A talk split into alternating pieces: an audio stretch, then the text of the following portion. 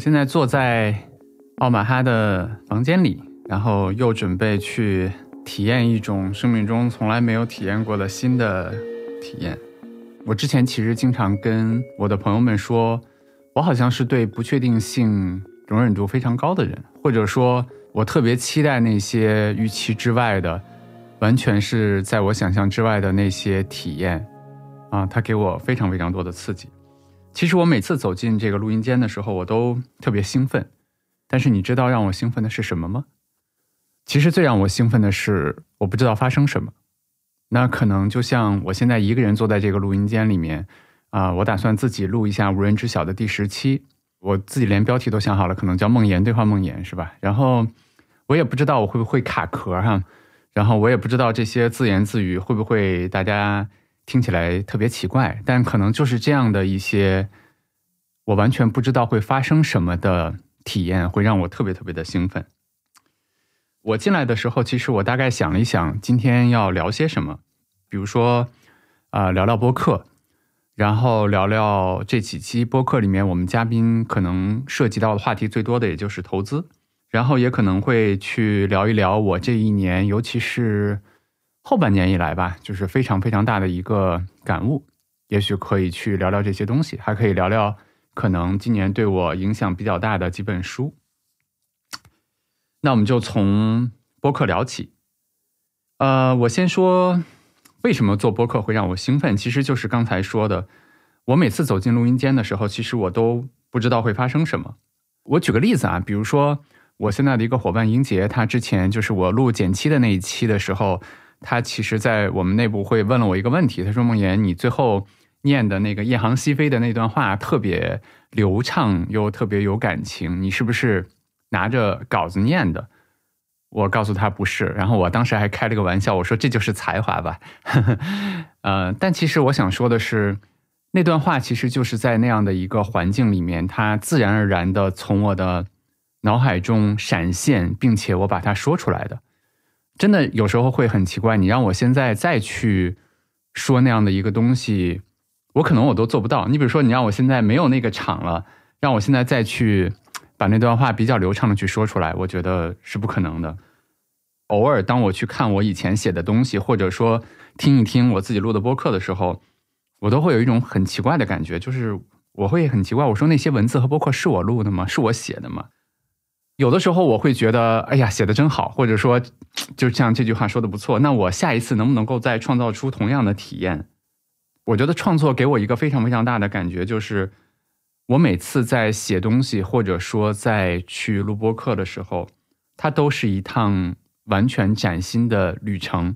我不知道目的地在哪里，我也没有地图，但就是这种紧张和期待，它让我非常非常的享受吧。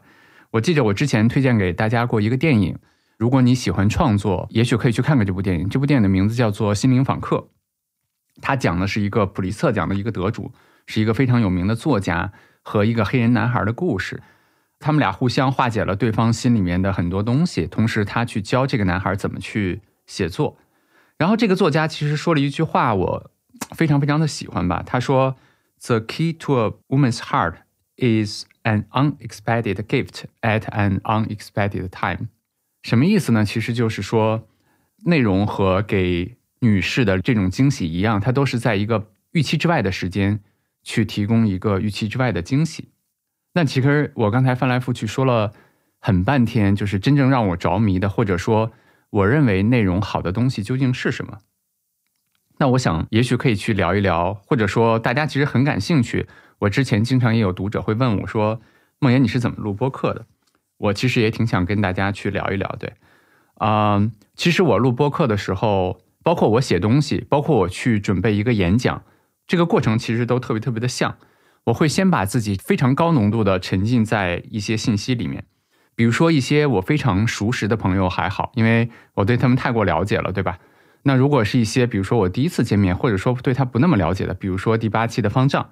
我可能会去读非常多他的专访，或者说他自己写的东西，或者说他的一些播客也好，他的一些直播也好。那为什么这么去做呢？其实我是希望用第一手的信息去了解他。这个过程其实就让我想到了我之前非常非常喜欢的一个作家，他在写说，他说我是如何写作的，其实非常非常的简单，就是让我的心灵去吞噬一切，然后使出浑身的解数把它们吐在纸上。他特别特别强调的一点是，你不要去分辨哪些是好的，哪些是坏的，或者说怎么怎么样，而应该是让我们去毫无分别心的去看很多很多的东西，然后把它再输出出来。我会发现，我去录播课的时候，其实也是这样的一个过程。我其实从来没有逐字稿，也没有具体的提纲。当然，我会有一个大概的脑海里面大会有一个大概的想法。就像我今天录这个播客的时候，我肯定不能写逐字稿，对吧？我觉得那个其实就破坏了很多新奇感。我也没有提纲，但是我脑海中大概会有一个一个梗概。对我每次进录音间的时候，一般嘉宾就会去问我说：“呃，梦妍，你准备怎么聊？”大概会问哪些问题？你之前也没有把采访的提纲给我，然后我通常跟他们会说的话就是：我说你要相信我，你要跟随我，我们俩面对面的、眼对眼的做一次很好的聊天，我们专注到这场聊天里面去啊，最终我们就会产生一些不错的火花，然后也会产生出一期不错的播客出来。对，当然在这个过程中，我也会管理自己了啊，这个管理是事前的，我自己有一个 not doing list。然后我每次录播课之前，我会自己去看一看，比如说，呃，不要总想着自己表达，不要想着自己的话是不是高级，对吧？不要去总想着展现自己。他回答这个问题的时候，不要想着你的下一个问题是什么。那我会告诉我自己，我说真正重要的是什么？就是你真正的要对面对面去对谈的这个人产生好奇，要跟随你的内心，然后要去。进入到那个 flow 里面去，我不知道大家有没有看过，对，前一段应该有一个非常有名的电影叫《沙丘》，《沙丘》里面有一个镜头，就是那个直升机在那个沙尘暴里面，对吧？然后非常非常非常快的沙尘暴，然后那个男主角在试图在控制他的那个那个机器，但是最后其实真正启动的是 go with the flow，就是你放下你自己，然后你跟随他进入到那个里面去。然后我录播的过程其实也是这样，就是。我觉得它是一场冒险，但是这个冒险你有非常大的收获，就是那些真正好的想法会出现在你的脑子里面，只要你允许它出现在你的脑子里面。对，所以总结一下的话，我觉得就是可能相信自己，相信嘉宾，克服那些恐惧，然后纵身一跃，把自己扔到一场好的聊天里面去。我今年其实还看了一本书，是斯蒂芬金的写作这回事儿。他其实写了很多非常有名的一些恐怖的小说，比如说《绿里奇迹》，比如说这个《肖申克的救赎》，对吧？就是这些其实是他写的。他说，当我创作的时候，其实我并没有一个计划，或者说之前并没有一个梗概。那我真正创作的时候是做什么呢？就是我把人物丢在那里，看看接下来会发生什么。他说：“好的东西是生长出来的，而不是计划出来的。”我非常非常认同他的观点。我觉得好的内容也是生长出来的，而不是事前用提纲、用梗概来计划出来的。呃，我去年还是前年的时候看过一个 Netflix 出品的一个纪录片，就叫做《The Last Dance》，然后应该是讲那个就是公牛最后一年的记录的。对，也是一个乔丹的纪录片。它里面其实乔丹在说说。他说：“一个真正伟大的一个运动员，其实，在场上你要跟随自己的内心，你场下要拼命的训练，对吧？Practice make perfect，就是你要拼命的训练，去让你的技术动作更好，然后提高你的投篮的准确率。但是，当你一旦踏入到场上的那一个时刻起，你就要相信你自己，要跟随你的动作，要跟随你的内心，要。”去敢于去做出你应该去做出的动作，而不要去再想说我这个球应不应该传给我的队友，或者说这个球我去投篮会不会进？如果没有进的话，我的教练接下来会不会把我摁在板凳席上，或者怎么怎么样？另外一个非常伟大的一个篮球运动员，但是不好意思，我忘了他的名字了。他其实也在说这个过程。他说，在篮球场上那些所谓的在状态的那些时间，其实就像是 Zen time。什么意思呢？就是他说，所有的对方的，包括篮球运动，都像慢动作一样展现在你的面前。原因是什么？原因是因为你脑海中不再去判断说这个球要往哪边去，然后我要拦下他，或者我要投篮，或者怎么怎么样，而是你允许自己打开自己，让这个比赛走到你自己的身体里面去。对我觉得它和我们去创造内容是一样的。说到这里面，可能就回到了我自己认为的内容和创作者之间的关系的这样的一个问题。其实我一直不同意说内容是创作者创作出来的。我之前推荐过一本书，这本书叫做《写出我心》，然后它的作者是娜塔莉·戈德堡。他说过一句话，他说：“当你写下的那些文字，其实并不是你，而是贯穿你全身的某个伟大的时刻，是你在趁着脑子清醒的时候写下的，并且捕捉下的那一个时刻。”其实我非常非常喜欢他说的这句话。我上周在写一篇周报的时候，其实也引用了李安在《十年一觉电影梦》里面的一句话。他说：“创作者只是灵感的载体，是作品诞生的工具。”我非常喜欢苏东坡，对吧？大家都可能读我的文章，可能都会知道，我特别喜欢他的那一句：“一蓑烟雨任平生，也无风雨也无晴。”但是你会想，为什么他能够写下这篇文章，对吧？苏东坡少年得志。但是在中年，他经历了乌台诗案，然后他被贬黄州，然后他泛舟江上，然后他去写下了《前后赤壁赋》。然后那一天，他去啊郊区去看田，回来的时候碰到了一场大雨，旁边的人都打起了雨伞，但他信步向前去，走到了风雨里面去。那个时候，他想到的其实是自己的人生际遇。我觉得就像哥德堡说的一样，就是在那个瞬间。那些伟大的东西穿过了苏东坡的身体，然后写下了那个非常非常有名的那个诗句。我觉得我们每个人在创作的时候，无论是播客，无论是写作，也是一样。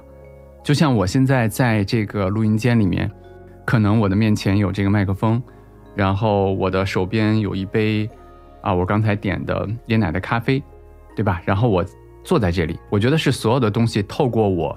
再表达出来，然后他们形成了一期我也不知道是什么效果的这样的播客。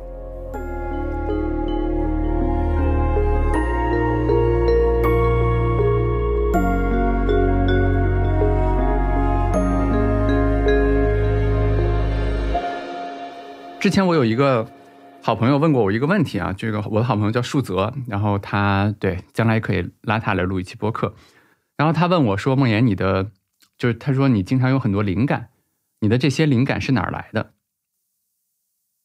我反问了他一个问题，我问他说：“我说你觉得是哪儿来的？你觉得这些灵感是在你绞尽脑汁思考的时候来的，还是在你内心非常平静的时候，他不知道什么时候冒出来的？”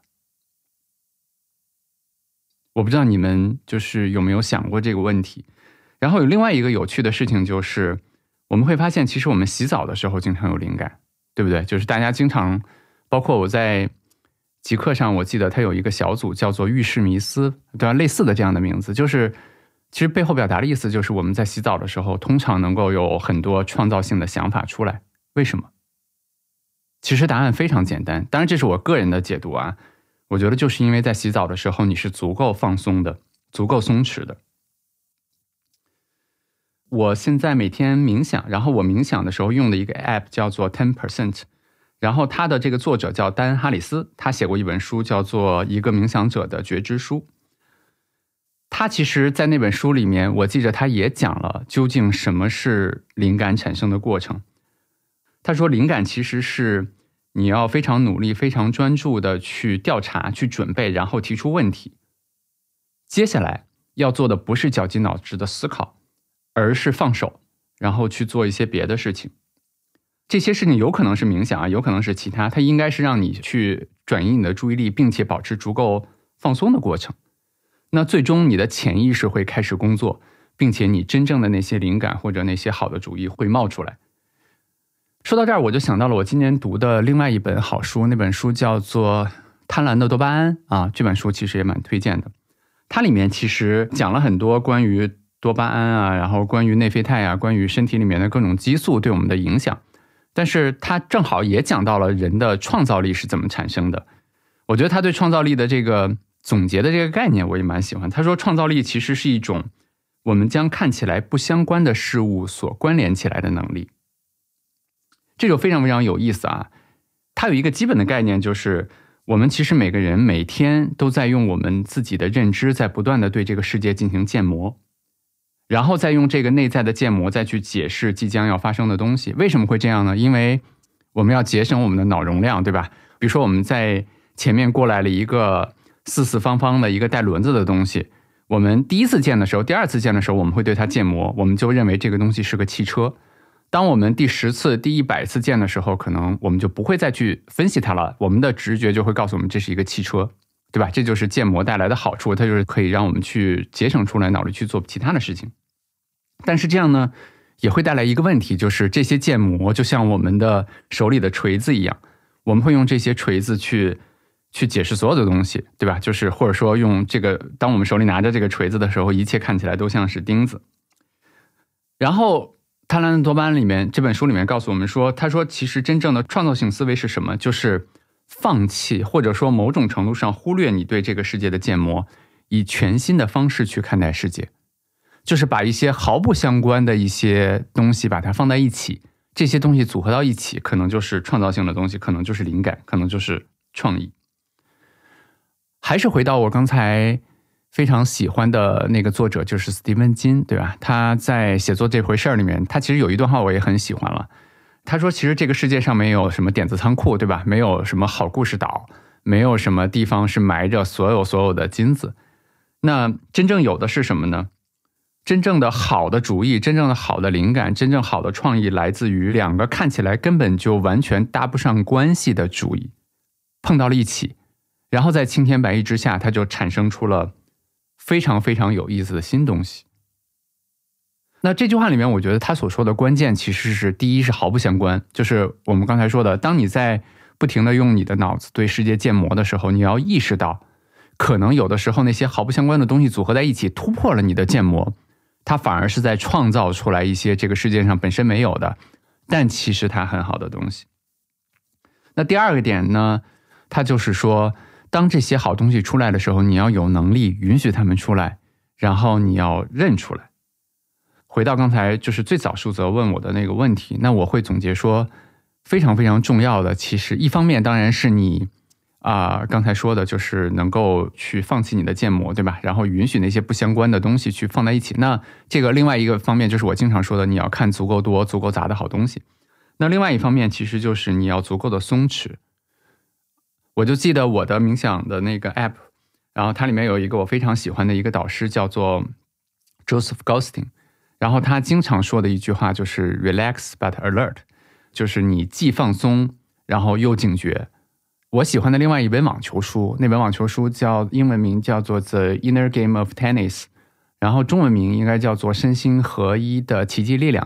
它里面有一个词叫做 “concentrated relax”，你们品这几个词啊。然后我再举一个，我再举一个是谁呢？是我非常喜欢的一个美国的大学的一个篮球教练，他叫应该叫 John Wooden，就是约翰伍登。然后他写过一句话，我原来还把这句话放到了我之前的公司的墙上，叫做 “Be quick but not hurry”。他们描述的其实都是一种状态，就是这个人既专注又松弛，或者说又放松，这样的话才能够允许这些。非常有创造性的，或者说这些灵感从自己的脑海中冒出来，然后我们允许它出现在这个世界上。就说到这儿，我就想说一个，我在公司里面其实经常被大家吐槽的，就是说梦魇老去说“直觉”这两个字。那直觉对应的是什么呢？可能对应的是数据化的决策，对吧？那它还可能对应的是逻辑化的决策。我其实也想借今天的这个机会说一说，当我去说直觉的时候，其实我想表达什么。我有挺长的时间的一个冥想的一个经验啊，我觉得时间长了之后，我会发现说，当我们的谈到人的意识的时候，我觉得有两种。那第一种呢，就是这个人的意识里面，它充满了逻辑和思考。逻辑和思考的意思是什么呢？就是用我们已知的那些知识，把它们组织为复杂的一个思维模式。并且去得出一个逻辑性的这样的一个解决方案。那与之相对应的呢，就是直觉性的。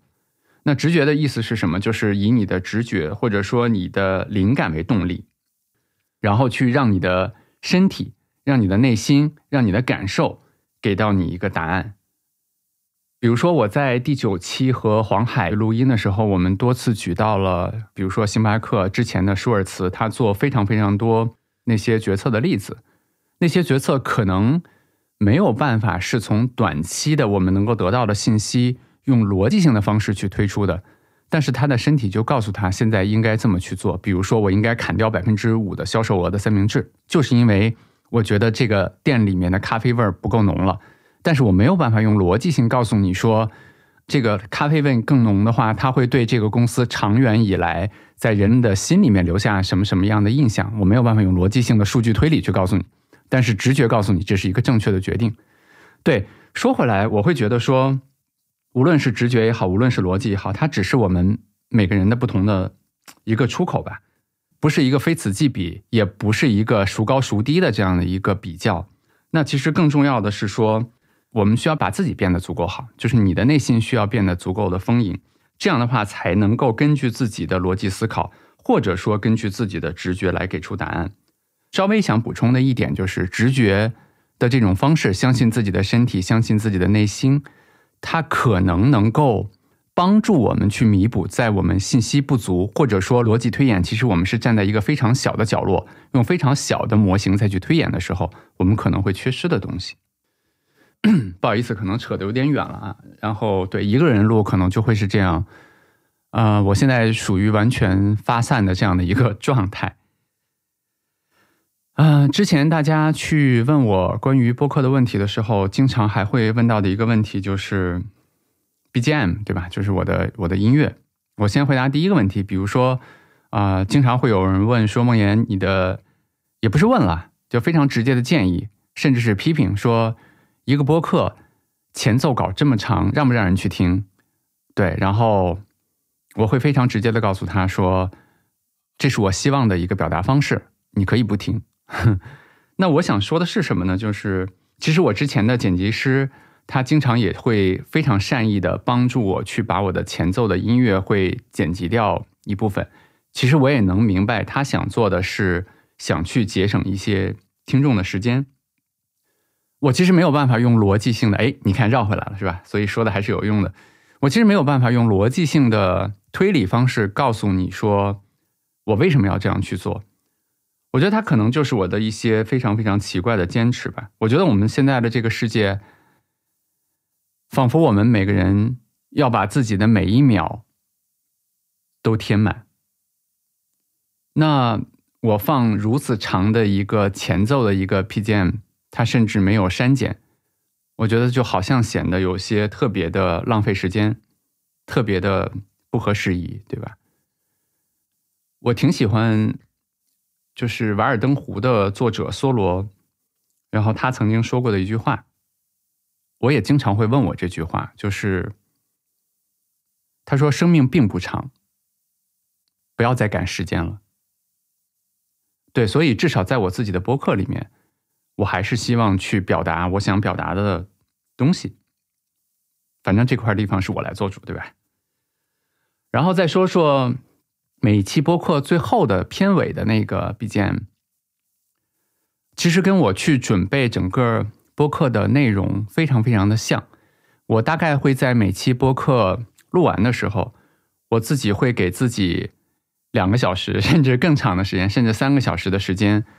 我把自己扔在那个曲库里面，就是我会戴上耳机，然后隔绝一切的信息，然后沉浸在当天聊天的那个嘉宾和我们当天聊天的那个信息的那个氛围里面，然后让自己去感受，让我的身体告诉我，可能哪个 BGM 是好听的。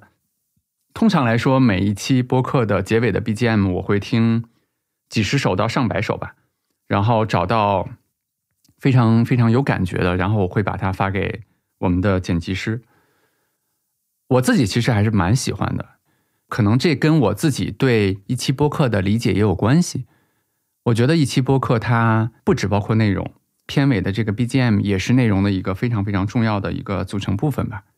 对，就像今天的播客，其实在没有录的时候。其实我自己内心就大概有了一个旋律，我会根据那个旋律，或者说根据那个感受去找一个我认为最符合当下的这样的一首音乐，然后来配到播客的结尾。我说了这么多，其实我想表达什么呢？我其实只是想借助做播客这个话题来表达表达我对创作或者说创造这个词的感受。我觉得，当我们去写东西也好，当我们去做播客也好，当我们去做产品也好，当我们去创造很多这个世界上本来没有的东西的时候，我会用一个词来总结，就是其实这个过程是让灵感穿过我们自己的过程。什么意思呢？我想说的是，我们应该让自己去消失，我们应该让写作来完成写作，让播客来完成播客，让产品来完成产品。当我们做这些事情的时候，其实我只是在记录涓涓流过我自己身体的那些思绪。就像我在上一周的周报，我说，当我们去创作的时候，其实我们是万事万物的一部分，并不是我在写作，也并不是我在录播客。只是我允许当时的那些环境，也许现在就是这个屋子里面非常温暖的灯光，非常舒适的环境，非常暖和的温度，非常可口的咖啡，然后也许就是这些东西，然后结合我脑海里面的一些乱七八糟的东西，透过我自己，我能做的就是冒险，就是放手，就是相信，然后让这些灵感穿过我自己，然后就变成一期播客吧。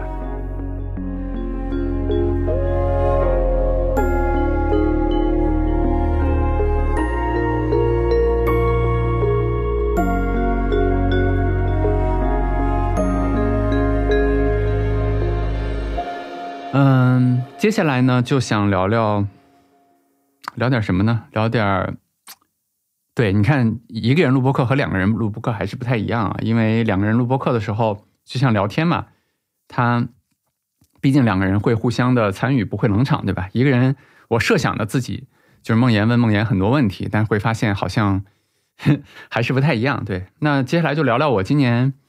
可能对我影响非常大的两本书吧，其实很多书都很好了，我也都推荐给过大家，对吧？我也不停的在说，比如说写作这回事儿啊，比如说男孩、鼹鼠、狐狸和马，比如说你应该找个人聊聊，对吧？这些书都非常好。但是我想提另外两本书，可能我在这个我的公众号里面也没有写过。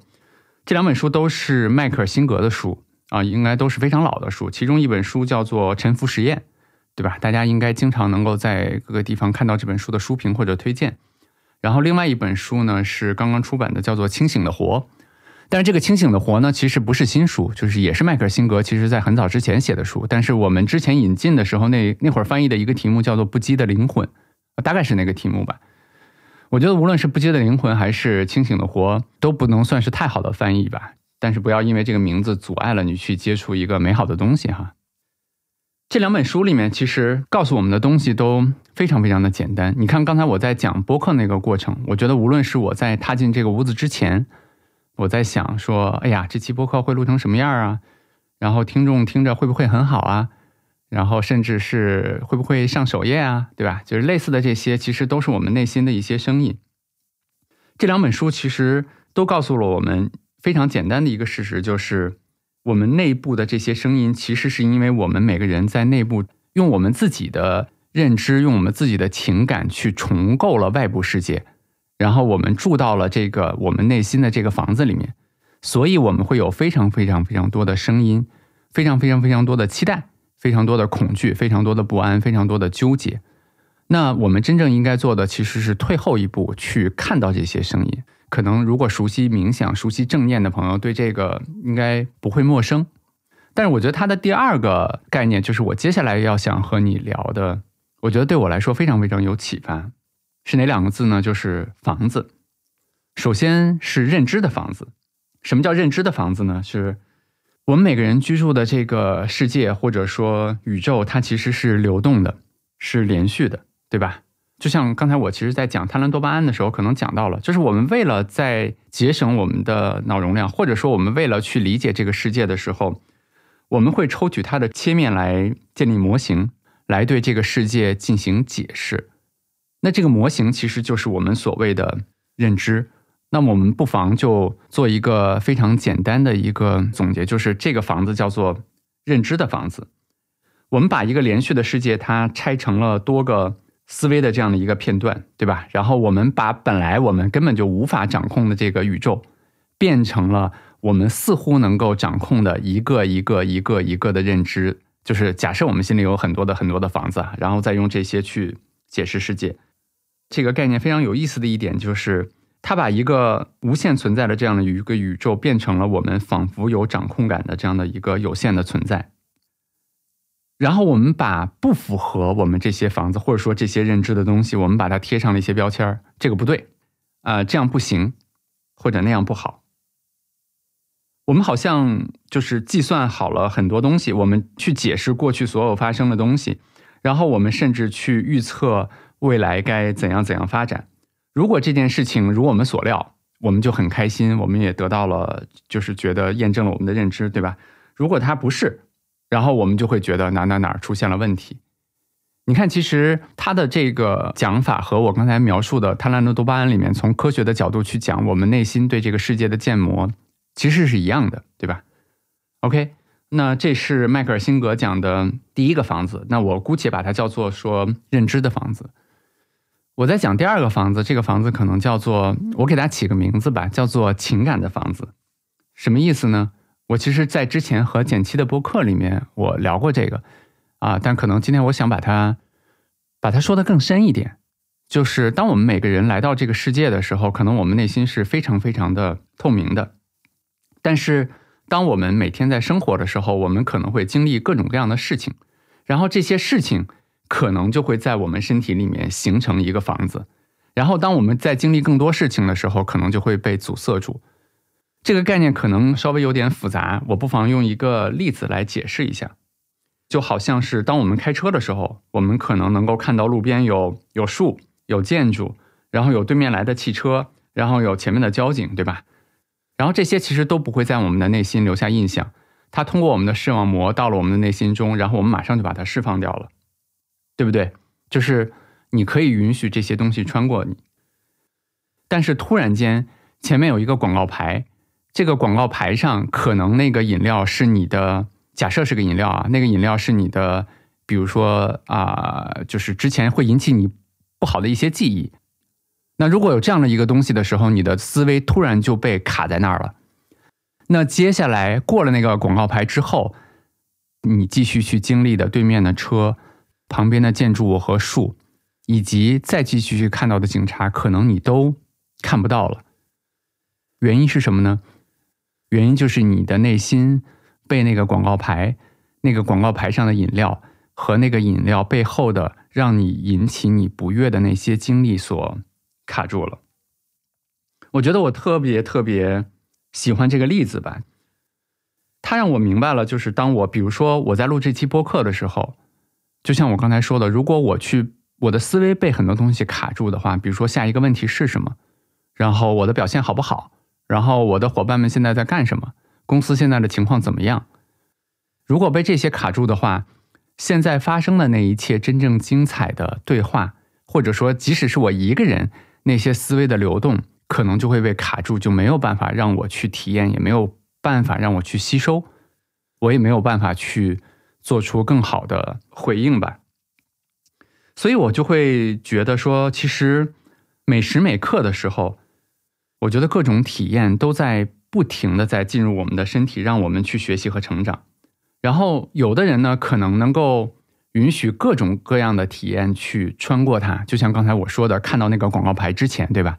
但是可能有的人他在生活中受到了各种各样的伤害，在内心中建立了非常非常多情感的房子，一个房子、两个房子，甚至更多的高楼大厦，甚至。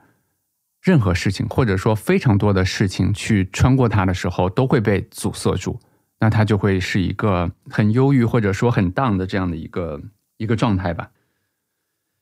我自己其实想了想，我最近半年可能经常跟大家说的一句话，也是我说我们每个人要相信自己的身体，相信自己的内心，然后相信自己的感受。我觉得这些东西会告诉我们很多，比如说，当我不想去录播课的时候。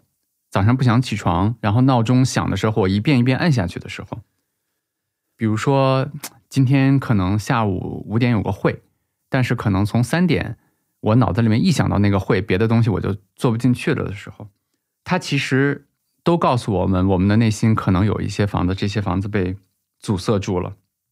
那这些房子就是由我们的过往的经历，或者说我们所有的思想和情感，然后他们所组成的。那该怎么办呢？我特别喜欢迈克尔辛格说的两个字，这两个字叫做“在场”。当然，这个很难了。我觉得它是一个非常非常完美的状态，但是我们不妨去看看那个完美的状态是什么样子的，对吧？他说：“你不妨去把自己当成一个。”在场经历这些事情的状态，就是你既不把生活推开，就我不要这个，我不要那个，然后也不把那些没有发生的你希望的生活拉向你自己，就是我一定要这样，我一定要那样，而是简简单单的在场，然后去目睹、去经历，然后在你的内心不断的去拥有，并且拆掉，并且重建这些内心的房子。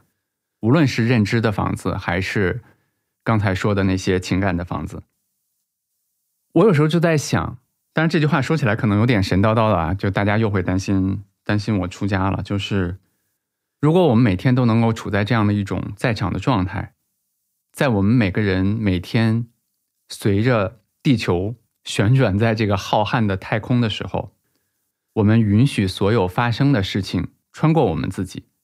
我们信赖我们的身体，然后我们信赖我们的心灵，然后我们不断的变得更好，给出我们的反应。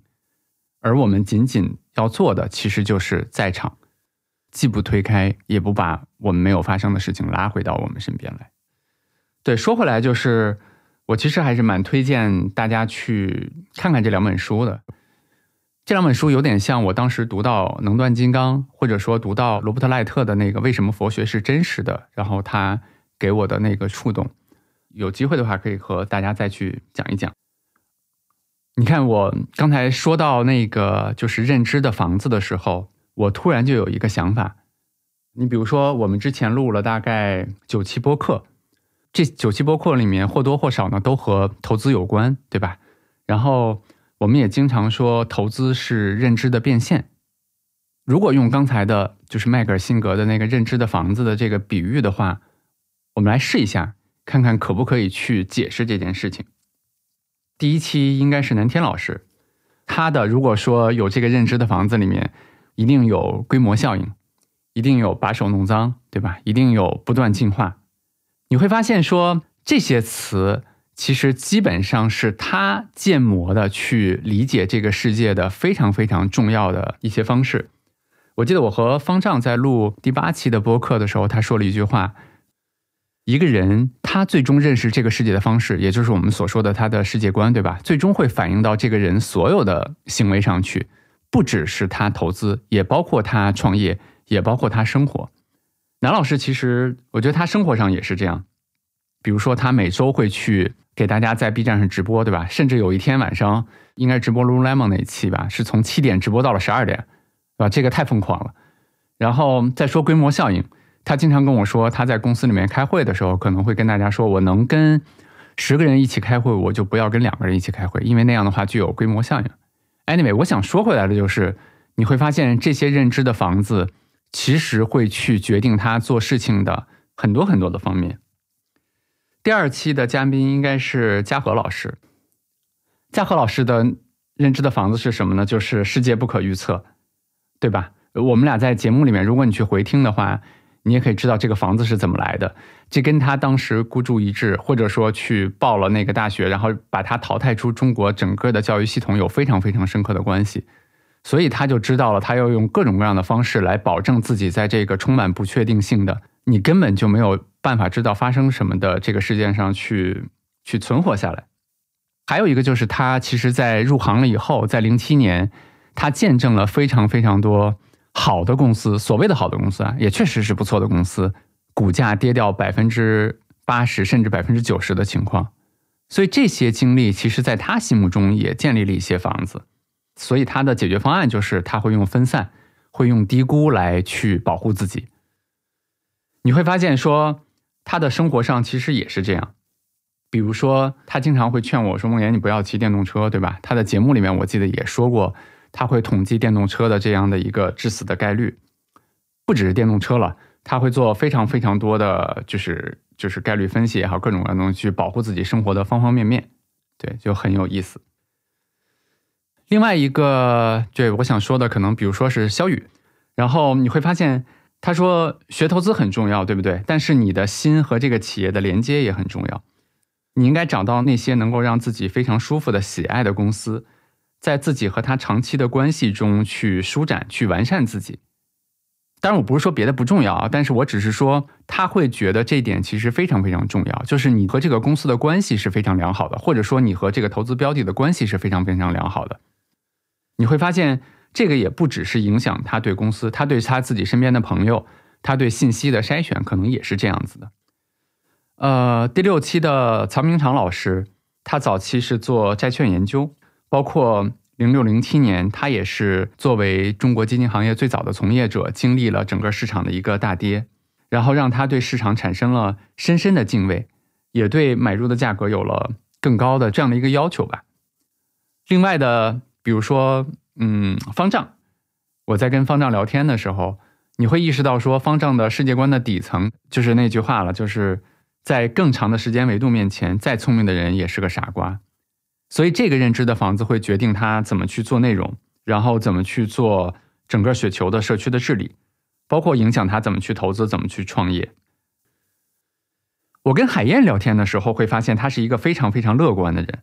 他说：“这个世界上一定有非常多的问题，但是如果你陷入到那些问题的细节里面去，你就不要去投资了，对吧？”所以你会发现他的这些认知的房子，他会决定他早期。怎样在那些充满不确定的时候，他去扣动扳机？然后那些企业的估值更多是未实现价值的时候，他怎样通过和人的访谈，去透过那些对面的那些人的眼睛，去找到真正的值得相信或者有价值的东西，对吧？这是他的认知的房子带给他的东西。然后第九期我在和黄海老师聊天的时候，他说中国有太多的企业只在提升效率。那他希望寻找、希望参与到那些能够旨在提升人们美好体验的那些商业公司里面去，并且参与到这个创业的过程中去。你看，这是他自己的一个认知的房子。奔东老师，我非常喜欢他的那句话了。他说：“投资、写作、网球都是一面镜子，最终其实照出了我们真实的自己。”他用写作、用网球的方式去理解投资，然后。我认识简七其实也蛮多年了，简七的 slogan 叫做“理财更简单，人生更自由”吧。这样的世界观决定了他决定选择非常简单的用五只基金做好大类资产配置，然后不去做任何其他的这样的，当然会做一些再平衡了啊，就是用这样简单的投资策略的这样的一个极简投资。说了这么多，我想说的是，我觉得他们都在用自己内心的房子来筛选信息。来选择自己的投资方式，然后来选择具体的一个标的的公司。你看，无论是信息也好，这些公司也好，包括交易所每天给出的不同公司的这些报价也好，各种各样的信息，就像万事万物穿过我的这九位朋友一样，他们会做出不同的选择，对吧？也许南老师喜欢的公司，方丈不喜欢。也许肖宇认为的投资方式，嘉禾并不认可，但是没有关系，这就是他们的房子给出的一个选择。最终，他们也会因为这些选择去收获不同的结果。这其实就是有志有行一直在说的，就是投资是认知的变现的一个一个根本的道理吧。我发现还是可以的。回到我刚才那句话，啰嗦一句，就是勇敢的把自己扔到一个环境里面去，闭上眼去跳下去。你会发现，真的有很多创意去冒出来。我刚才脑海里面突然想到了我之前读的一本书，我刚才也已经说过了，对吧？就是推荐过了，叫《The Inner Gift of Tennis》，就是身心合一的奇迹力量。然后这本书里面其实讲了我们怎么去运用我们的身体和心灵去打网球，有点神叨叨了啊！但是我还是推荐你去读一读。我今年自己其实花了非常多的时间去重新学习网球吧。其实我打网球已经十多年了，但从来没有找过教练。可能这一个月我找教练的时间是我十年前的十倍，就整个这十年间的十倍，非常有意思。如果你问我为什么的话，我觉得网球是一个特别好的去磨练我的内心的这样的一个一个机会吧。我尽量解释一下啊，希望就是不打网球的你也能感受到。当我的教练也好，然后我的球伴也好，从对面打过来一个球的时候，我要做哪些事儿呢？首先，我要盯着他的球拍，就是发现他已经把球击出来了。然后，我要跑到那个球落点的那个位置附近，然后我要用我的左手去瞄一下那个球，然后我要把我的右手去做引拍，然后我要去蹬腿，然后转体。然后去把那个球击出去，然后最后再把这个手啊随挥回回来，然后最终呢跑回到我应该去等球的那样的一个位置。我基本上这个描述了一个完整的流程哈。我问了我教练的一个问题，我说我发现你为什么打球这么好看？我自己呢就通常会出现，我如果盯着我教练的那个球，我就会发现我忘了我跑步的步伐。当我注意了我脚下的步伐的时候，我左手可能就忘了瞄球。当我把注意力放在左手去瞄球的时候，我可能引拍就过低了。当我脑海里面不停的告诉我引拍要高一点的时候，可能我击球的时候那一瞬间我的手就弯了。当我注意到我的随挥的时候，可能我接下来跑回来的时候的步伐又乱了。总之，当我不停的在思考，告诉我自己应该怎么怎么做了的时候，我发现那个动作就特别特别的不流畅。我就问我的教练一个问题，我说你为什么看起来非常漂亮，而且那个球打出去又有速度，然后又有旋转，然后又有深度。然后他的回答特别有意思，他说：“我看你投资好像也是这样，对吧？”我觉得是一个 非常有意思的回答。我的好朋友肖宇，他的一个好朋友叫商毅，然后商毅的小朋友叫商俊成 Jerry，对吧？然后他也是世界青少年的一个网球排名第一。他就记录了他们有一次的对话，大概的意思是说，击球的时候非常重要的其实是时机，球拍接触球的时候可能只有零点几秒的一个时间，如果在那个零点几秒那个时间里面，你特别脑海里面想的都是我要拿分或者说我的动作的话，然后你的身体就会僵硬，你的整个的动作就会失去流畅度，然后在那个短暂的瞬间，可能这个击球就效果不好，要么就下网了，要么就飞了。但是，如果我们换一个思考的方式，就是当这个好的时机出现的时候，如果你能够在正确的时间出现在正确的位置上，允许你的自己的身体做出正确的动作，那么最终的那个制胜分或者说那个好球可能就发生了。你会发现，这跟我们前面说的做出好内容，或者说我看到的这些好的投资人他们在做投资的时候都是一样的，对吧？就是。我们平时做的可能是要去建那些啊认知的房子或者怎么怎么样，但是真正的当我们去到了场上的时候，我们应该去相信自己，让身体去工作，而不是让用脑子去指挥我们。左手要盯球，右手的引拍要高一些，然后随挥的时候要贴近耳朵。其实不是这样的，当然这很难了。直到现在，我今天中午又去就是自己去训练了一下，我还是做不到。但我很有兴趣用网球继续去帮助我去认识我的身体，然后去相信我的内心吧。我又想到了一个有趣的话题，就是我的播客很多名字里面其实都有“自己”两个字。其实录完前四期的时候，当我们把第四期的名字写好都发出去的时候，我自己才非常非常惊讶的意识到，就是播客的每个名字里面都有“自己”两个字，就它并不是一个故意的过程啊。然后有一个听众还特别特别有意思，他是一个强迫症嘛。当第七期就是我和海燕的《别再燃烧自己》播出去之后，他给我发了一个截图，他把第六期呃投资收益是投资经理和基民共同创造了，改成了投资收益是基金经理和自己共同创造的。然后把我和简七的那一期的标题本来叫做说每个人都在经历一场别人一无所知的战争，然后他把这期标题改成了。每个人都在经历一场只有自己知道的战争，然后他说这样的话，强迫症就就感觉到很开心，因为所有的七七当时是七七嘛，七七的标题里面都有自己了，我觉得是一个非常有意思的花絮了哈。但我其实自己问过自己一个问题，就是为什么会有这么多的自己？我今年非常喜欢的一本书叫做《男孩、鼹鼠、狐狸和马》，它里面有一句话。啊，我印象特别深，因为我把它放到了我的 iPad 的那个屏保上，所以我每天打开 iPad 的时候都能看到。他说：“我们只能看见外面，但几乎所有的事情都发生在我们的内心。我就觉得他说的特别特别的好。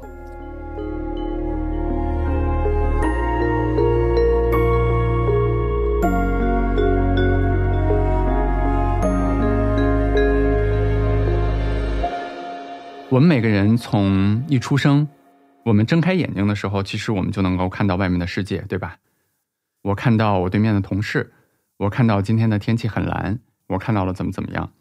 但其实我们可以看到所有的外面的世界，但是却看不到我们的自己。我们只有在与别人的关系里面，在和这个世界的接触里面，我们开心，我们难过，我们受伤，我们痛苦。在这个过程中，我们被。一个什么样的东西弹了回来，我们才能看到自己的模样？哦，原来这就是我自己。回过头来，就是我会明白为什么我做的这些播客，包括我自己写的文章里面，其实我很多东西都和向内求和自己有关。因为我觉得我们在这个世界上非常短暂的一生里面，其实非常重要的一个课题吧，就是知自己，做自己。知道自己是谁，把自己变得更好，然后去百分之百的把自己去表达出来。我突然想到，在那个迈克尔辛格的那两本书里面，他其实也讲到了什么是自己。我们每个人或者说自己，其实不是外部世界里面的任何事物，对吧？然后我们也不是我们经历的那些情感，那些事情和那些情感只是经过我们。刚才我们已经说过了，我们只是在场，那些东西经过我们。我们并不是把那些记忆拉扯到一起，然后那些东西就形成了自己而已。我们只是经历那些东西的人，但是就是在这个过程中，我们每个人变得不一样。嗯，我今天坐到这儿的时候，应该离我自己被离开且慢大概有将近两年的时间了。理论上来说，按照我当时和那个公司的约定。就是我已经不受约束，我可以去说些什么，或者说去描述一些啊当时发生的事情，或者说去讲一讲我经历了什么，遭受了什么。直到进这个屋子之前，其实我自己脑海里面也没有一个答案，我不知道我会说什么。但是可能我今天讲了这么多东西之后，我坐在这儿，我好像突然有了一个答案。这个答案是什么呢？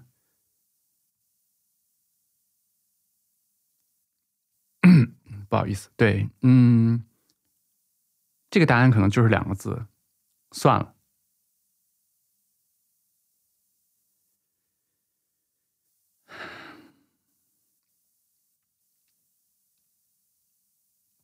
我记得我以前读过一本书，然后那本书里面，他大概教给了我一个方法，我当时还去。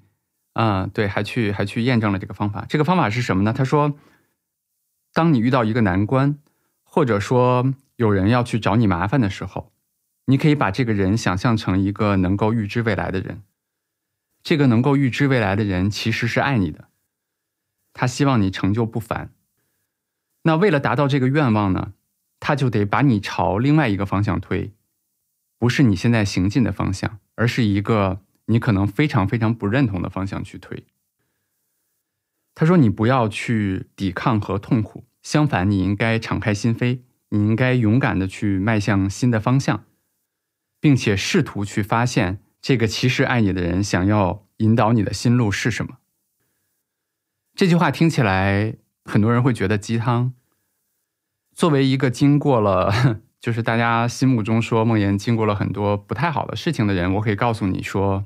我觉得它不是鸡汤。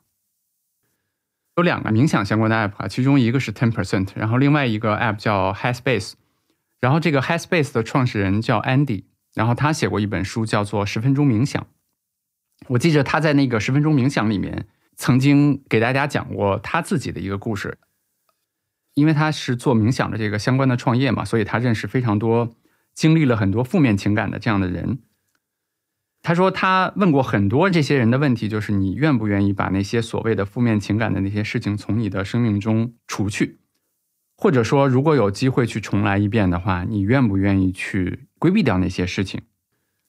然后这段也是我印象很深的了。安迪说，大部分人的回答是：如果人生中不是因为那些特别难熬的时期，或者说那些特别痛苦的经历，我们就不可能取得我们目前的成就。如果真的能够有回到过去的机会，能够去改变那些经历的话，可能我们也不愿意去改变。就像我刚才说的，我们人从小到大不断的去建那些房子，但是这些房子比起这个世界，比起这个宇宙真正的那些，我们姑且叫它真理的话，实在是太微不足道了。我们个人的好恶根本就没有办法去判断很多发生在我们身上的事情究竟对我们来说意味着什么。随着时光慢慢的流逝，可能洞察力不断的增强，我们才能用更新的眼光来看待发生在我们身上的那些事情吧。所以，我为什么说它不是鸡汤？就是如果你要问我，如果 Andy 要问我同样的这个问题的话，我的答案跟他从这些人身上得到的答案是一模一样的。尽管两年前发生的事情已经过去了两年，我可以告诉你，我心里面留下了阴影的那些房子还在。当我在朋友圈里面，当我在新闻里面看到“且慢”两个字，我依然会难过，我依然会可能短暂的去卡住，它会影响我去。让接下来发生的事情去穿过，但如果给我一个机会，能够回到过去去改变那些经历的话，我可以非常明确的、非常坚定的告诉你说，我不愿意。对，就是我为什么不愿意？其实，因为我通过这两年，我知道了这些经历是为了要引导我去做些什么，或者说去明白对我来说真正有价值的是什么。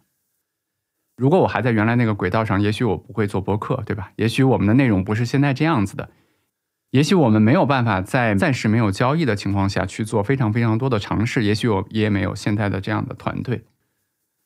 我觉得更重要的是，现在的每一天我都过得非常充实，我可以按照我自己的想法去百分之百的把我想做的东西去将心注入到我的公司、我的产品和我的伙伴中去。对我非常感恩，还是那句话，就是。我觉得未来是无人知晓的。我们每个人的好恶和我们心里面的那些房子，根本参透不了生活究竟想要告诉我什么东西。所以我会非常真诚的去说，我感谢那些推我一把的人们。这就让我想起了，忘了是哪部电影啊？我还挺喜欢的。它里面有一句台词，他说：“你的每一段经历，其实都是为了你的下一步做好了铺垫。”只是你不知道下一步是怎么回事儿，大概是这样吧。说到这儿，我就想起了前面推荐的迈克尔辛格的另外一本书，叫做《沉浮实验》。有时候我经常会想，其实他这本书里面也在说了，就是你们知道有多少颗恒星吗？我查了查，可能有一万亿颗恒星，整个宇宙大概有一百四十亿年的历史，也就是说。在这么广阔的空间，在这么漫长的历史里面，其实无论有没有你，无论有没有我，生活都是存在的。我们只是非常有幸的看到了，并且用极其有限的方式参与到了整个宇宙极其有限的，或者说极其微小的一个部分。每当我想到这个事情的时候，我就会发现说，当我急着向生活，或者说去要那些。我期待的东西的时候，其实我就错过了我真正经历的这非常非常非常微小的一个部分。但如果你让我现在去回看我以前的那些生活，无论是爆仓，无论是被赶出自己的公司，我想说，这每一段经历其实都是不同的，它也都是值得拥有的，它也都是有它独特的意义的。我特别特别喜欢这个播客的名字，就是“无人知晓”这四个字。当我第一次看到这四个字的时候，我就知道它会是一个非常非常棒的名字，因为我越来越意识到，我们每个人对生命，对生命将我置于何处，其实一无所知。原来我总以为我知道什么是对我好的，我内心的那些房子告诉我们生活应该是这样的，那解释了过去，同时告诉我未来应该怎么怎么样。但是当我经历的事情更多，我会发现说。生命其实比我自己更清楚“生命”这两个字。那我现在就特别喜欢迈克尔辛格所说的“沉浮”的这两个字。千万不要误会啊！就是这两个字绝对不是佛系，我不喜欢佛系这个词，它更不是躺平，我讨厌躺平的这两个字哈。那臣服这两个字其实是说，是我愿意放手，我愿意孤注一掷，我愿意让生命来掌控我生命中的很多东西。它并不是说我去什么都不干了，或者说我消极的接受很多东西，而是说，它让我们明白，就是我每个人的个人好恶和认知。根本不明白非常多的事情是怎么去参与的。我们内心的那些房子，无论是认知的房房子还是情感的房子，它都太微不足道了。但是我愿意去不断的去重建，去把这些房子建得更大，然后去理解这个世界。同时，我也愿意付出我的全部的力量，然后我勇敢的跟随我眼前那些看不见的路，去走向充满迷雾的未知吧。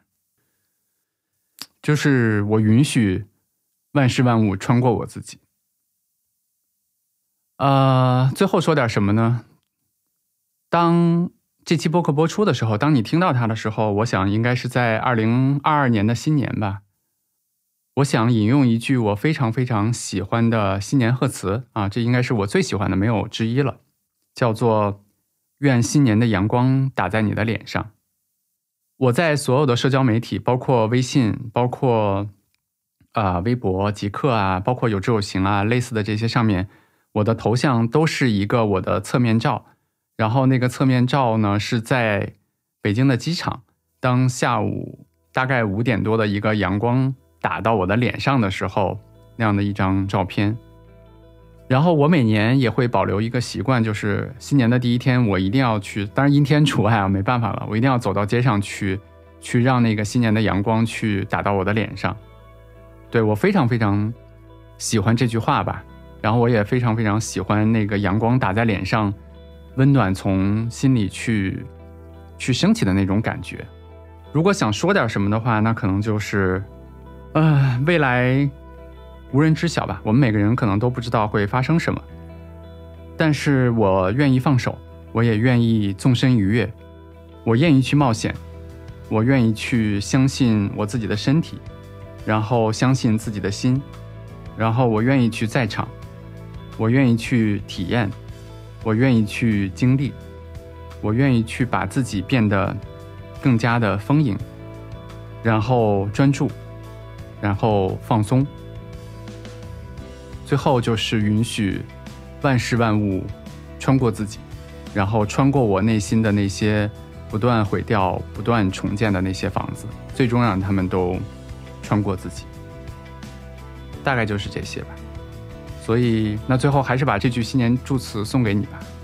愿新年的阳光打在你的脸上，然后也愿你拥有对生活无限的热情、勇气与平静。这应该就是无人知晓第一季的最后一期了。然后我打算录完之后就去做些别的事情。那第二期什么时候来呢？可能我也不知道，也许是一周，也许是一个月，也许是一年，也许明天我就特别开心的又去录了，对吧？谁知道呢？对，我们就第二季再见吧，拜拜。